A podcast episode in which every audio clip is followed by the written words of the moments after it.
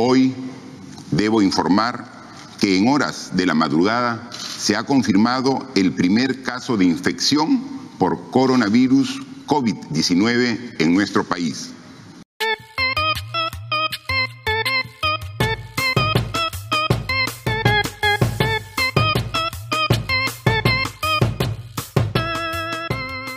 Radio BioI, un podcast de la Reserva de Biosfera Oxapampa Shaninka Yanesha, producido con el apoyo de la cooperación alemana.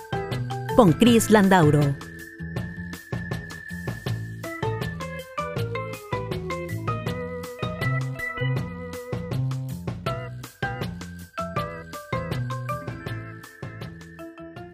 Bienvenidos. Oficialmente llegamos a la emisión número 57. Ese número es especial para nosotros porque desde el inicio ha sido la meta de la primera temporada. Y como todo proyecto empezado en medio de una pandemia, no sabemos a ciencia cierta cuándo habrá una segunda parte.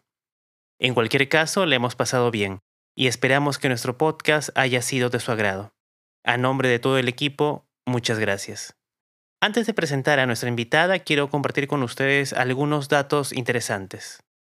Hemos entrevistado a más de 25 personas representativas de las cadenas productivas de la BioI. Sus historias grafican lo que sucede en los diferentes eslabones de las cadenas de valor, tanto si son productores, proveedores de servicios de apoyo o miembros de entidades reguladoras. Sus opiniones, consejos y anécdotas nos han permitido grabar más de 1900 minutos. Gracias a sus palabras, conocemos un poco más de lo que sucede en la provincia de Oxapampa.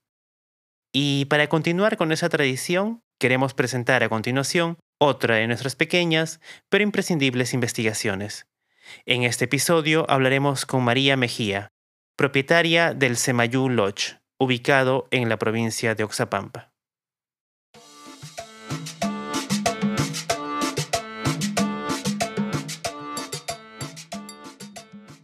María, tú llegaste a Oxapampa como turista y te convertiste en residente. ¿Puedes contarnos esa historia, por favor? Ah, sí. Eh, la historia es esta. Mi esposo vio uno de tantos bonitos reportajes que hacen para Oxapampa. Eh, nosotros vivíamos en Chiclayo. Él vio un reportaje y le interesó conocer la zona, porque nosotros este, sabemos de agricultura, de ganadería, de tierras, ¿no? Porque somos de Cajamarca exactamente. Eh, y le interesó un poco el, lugar. Eh, me dijo, Oxapampa queda en Pasco, vamos a visitarlo porque nos, me interesa conocer. Eh, le llamó la atención que era una zona ganadera, agrícola, ¿no? Este, y que eran descendientes de, de Alemania.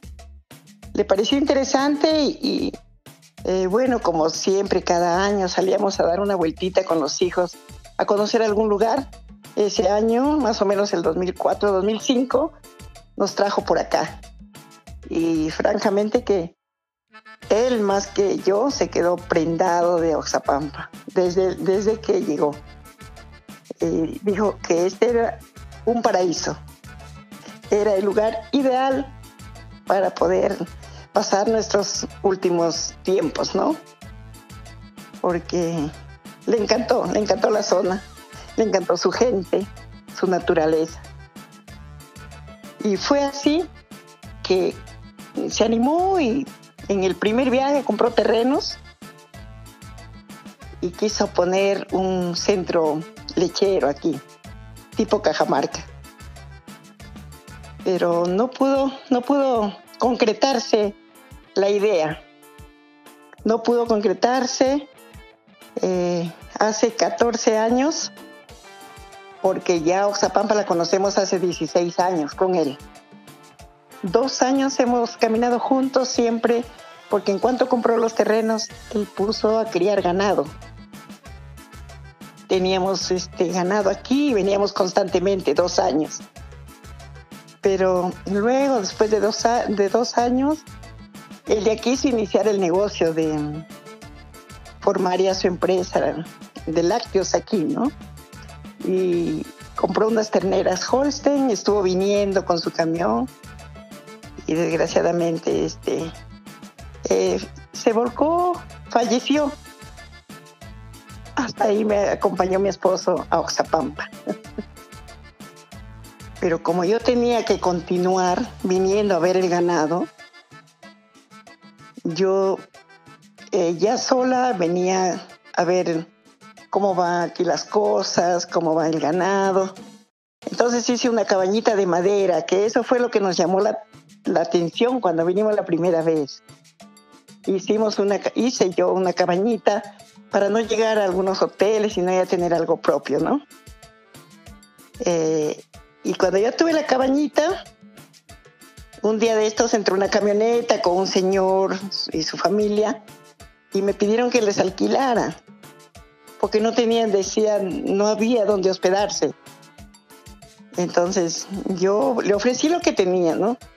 Le dije que no tenía comodidades porque también estaba de paso.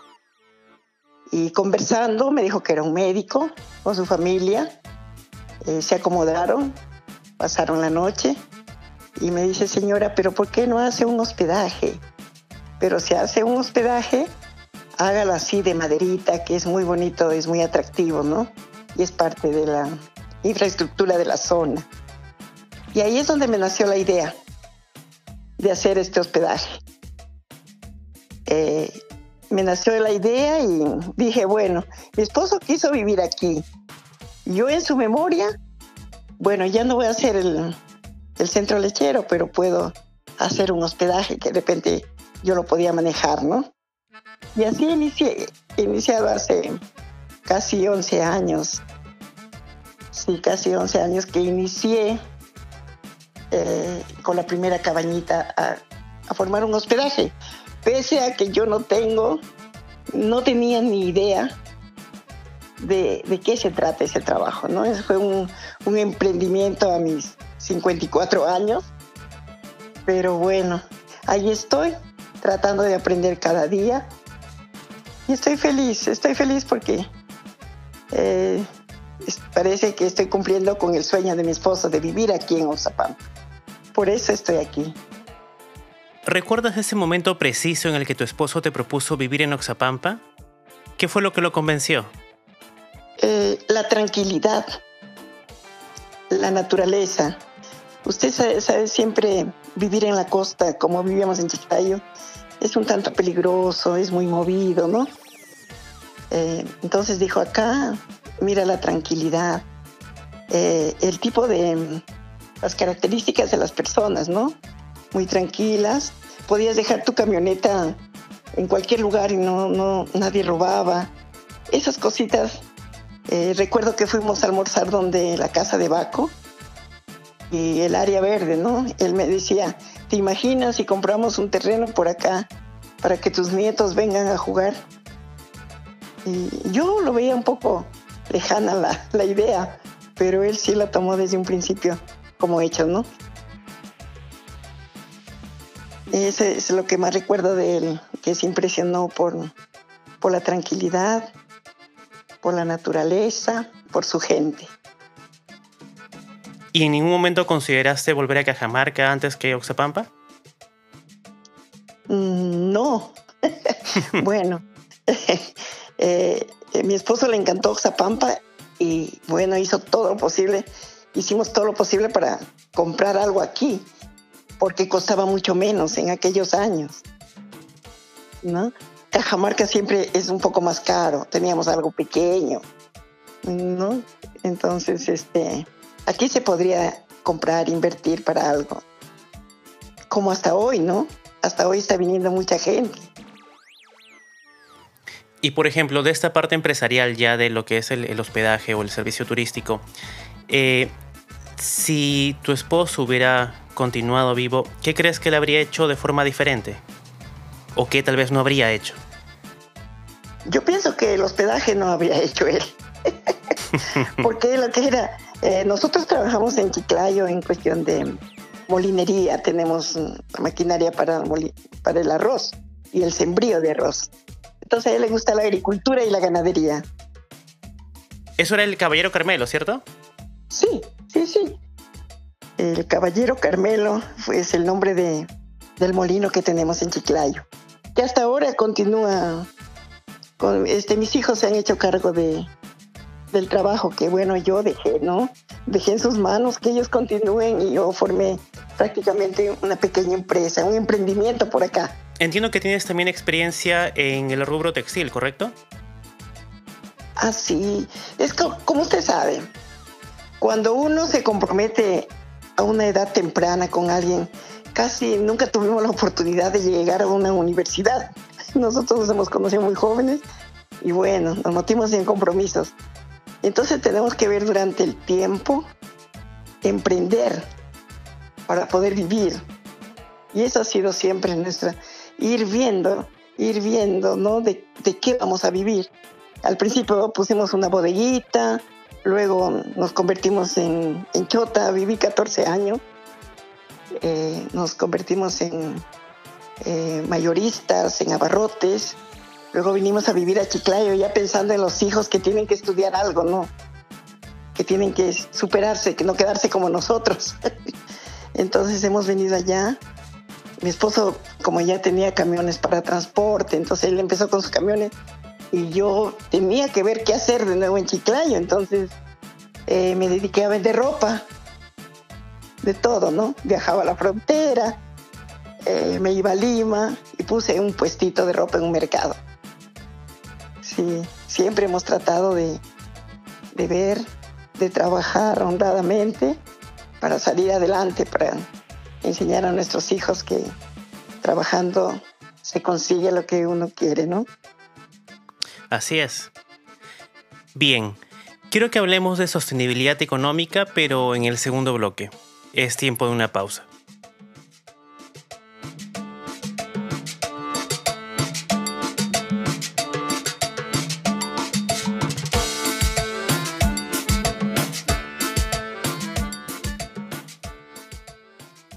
Continuemos.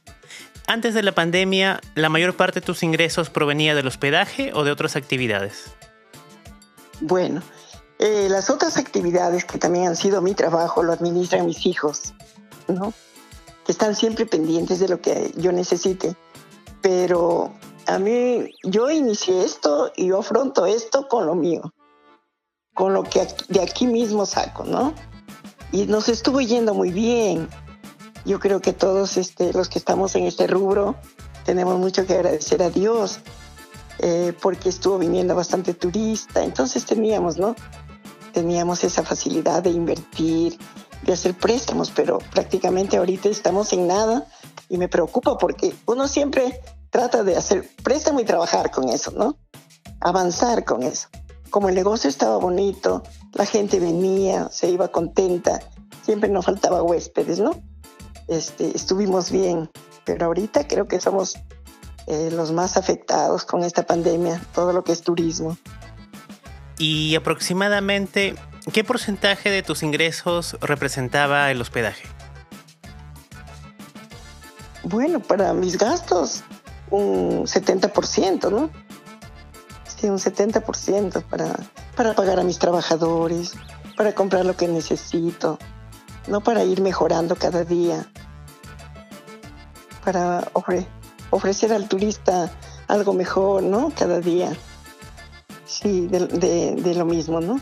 Y si algo tenía que necesitaba, entonces los hijos como que me hacen un préstamo, porque hay que enseñarles a ser responsables. Y dime, ¿y tus trabajadores eh, suelen estar eh, permanentemente o son contratados por temporada? Bueno, hasta antes de la pandemia estaban permanente casi, ¿no?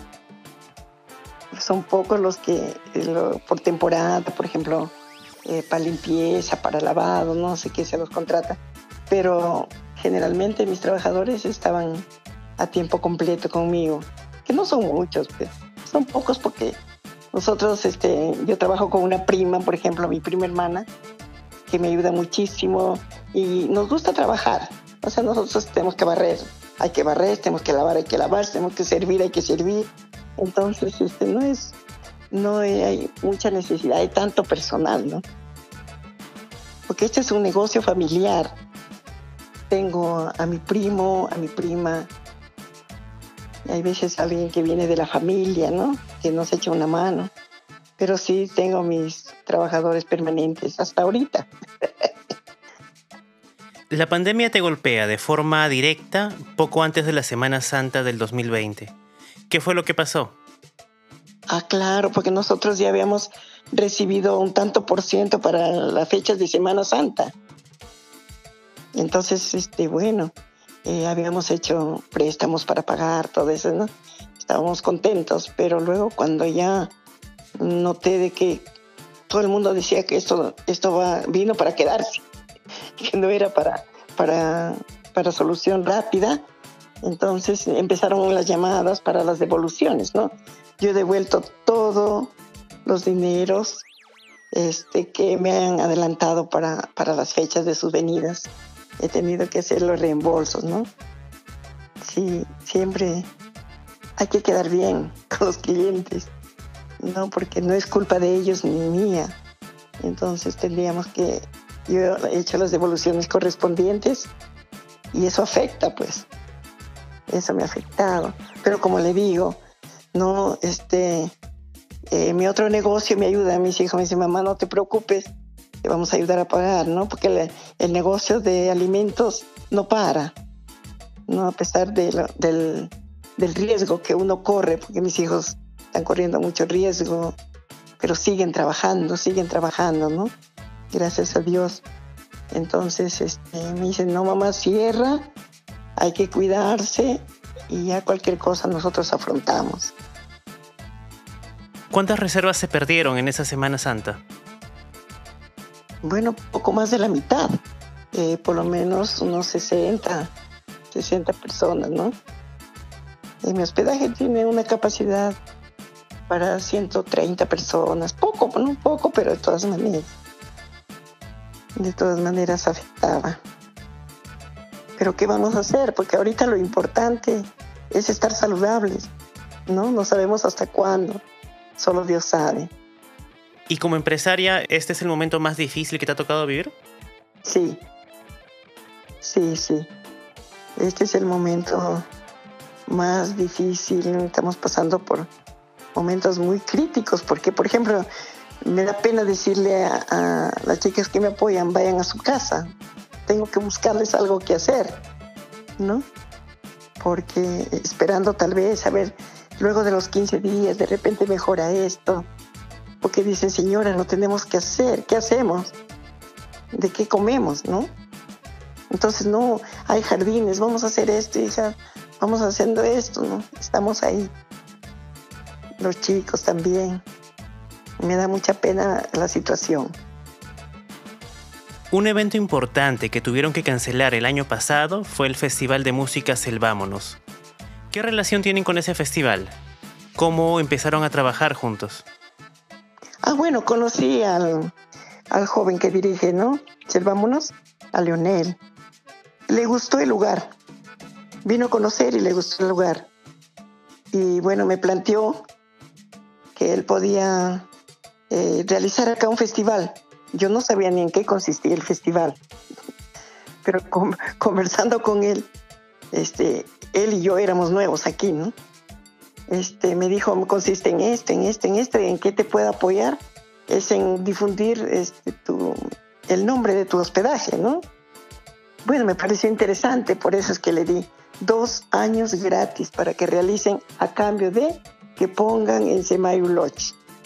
Entonces, después de dos años, yo le di mi, mi hija, ¿no? Tengo una hija que hizo una maestría en Boston University, en Estados Unidos, y trabaja allá.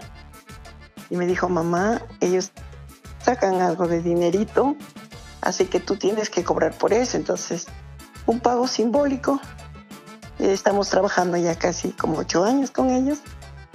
Fue una pena que este año no, no se realizó tampoco, porque en realidad es un evento muy importante que ayuda mucho a la economía de Oxapampa.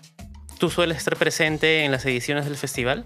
Bueno, en las primeras, en las primeras mm, años yo asistí dos veces para ver en qué consistía, porque me comentaba muchas cosas, ¿no? dije, de repente no me conviene, de repente estoy haciendo mal, pero no, este, me fui dando cuenta que es un festival de música donde este, hay momentos culturales, momentos musicales, que todo el mundo se divierte. No he visto nada malo, no sé, pero no, he asistido no muchas veces, ¿no? Pero sí, me ha gustado. ¿Puedes contarnos alguna anécdota del festival? ¿Qué es lo más sorprendente que has visto? Bueno, lo que más me, me, me ha sorprendido del festival es la cantidad de jóvenes que, que asisten a, este festival, ¿no? Música en la naturaleza. Y me sorprendía la cantidad de carpas eh, que, que aceptan ahí, ¿no? Porque yo le alquilo como tres hectáreas de área. Y casi una hectárea es para carpitas, donde van jóvenes, mucha juventud asiste en la noche, ¿no? Porque en temprano asisten personas mayores, personas de, de la ciudad, de, otros lugares que vienen, ¿no? Pero en la noche este, la juventud asiste más y me sorprende la cantidad de jóvenes que vienen, creo que más de Lima, ¿no?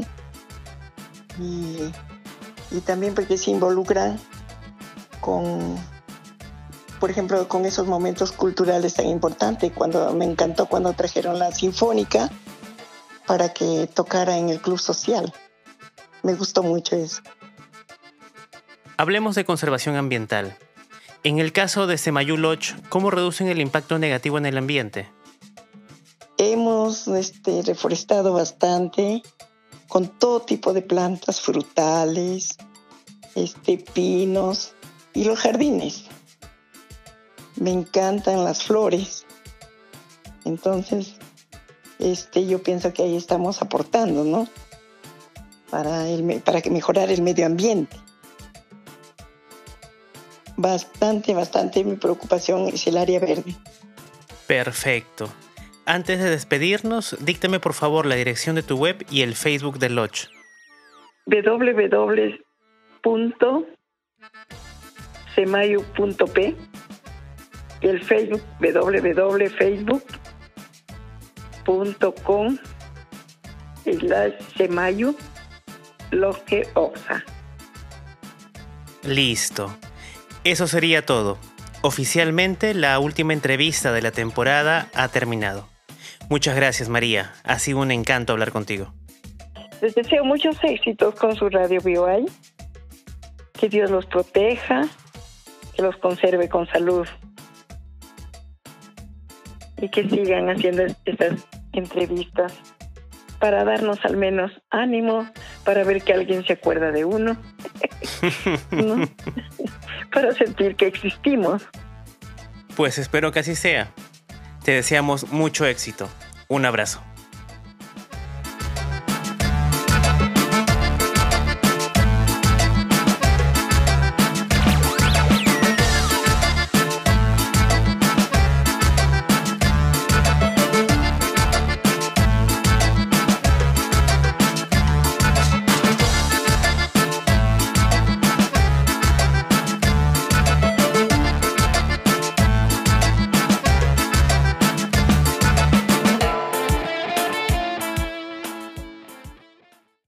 En algunos años, las voces de las personas entrevistadas podrán perder fuerza.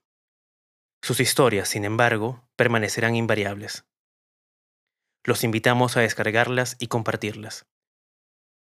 Pueden buscarnos en Facebook como Radio BOI o escribirnos a radioboi.yahoo.com. Esperamos sus comentarios. No olviden suscribirse. Radio BOI es producida por el equipo de Sudamerican Watchers, con la supervisión externa de Úrsula Fernández y Manuel Rojas.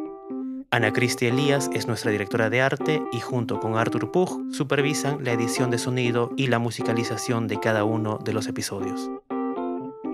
Soy Chris Landauro. Gracias por escucharnos.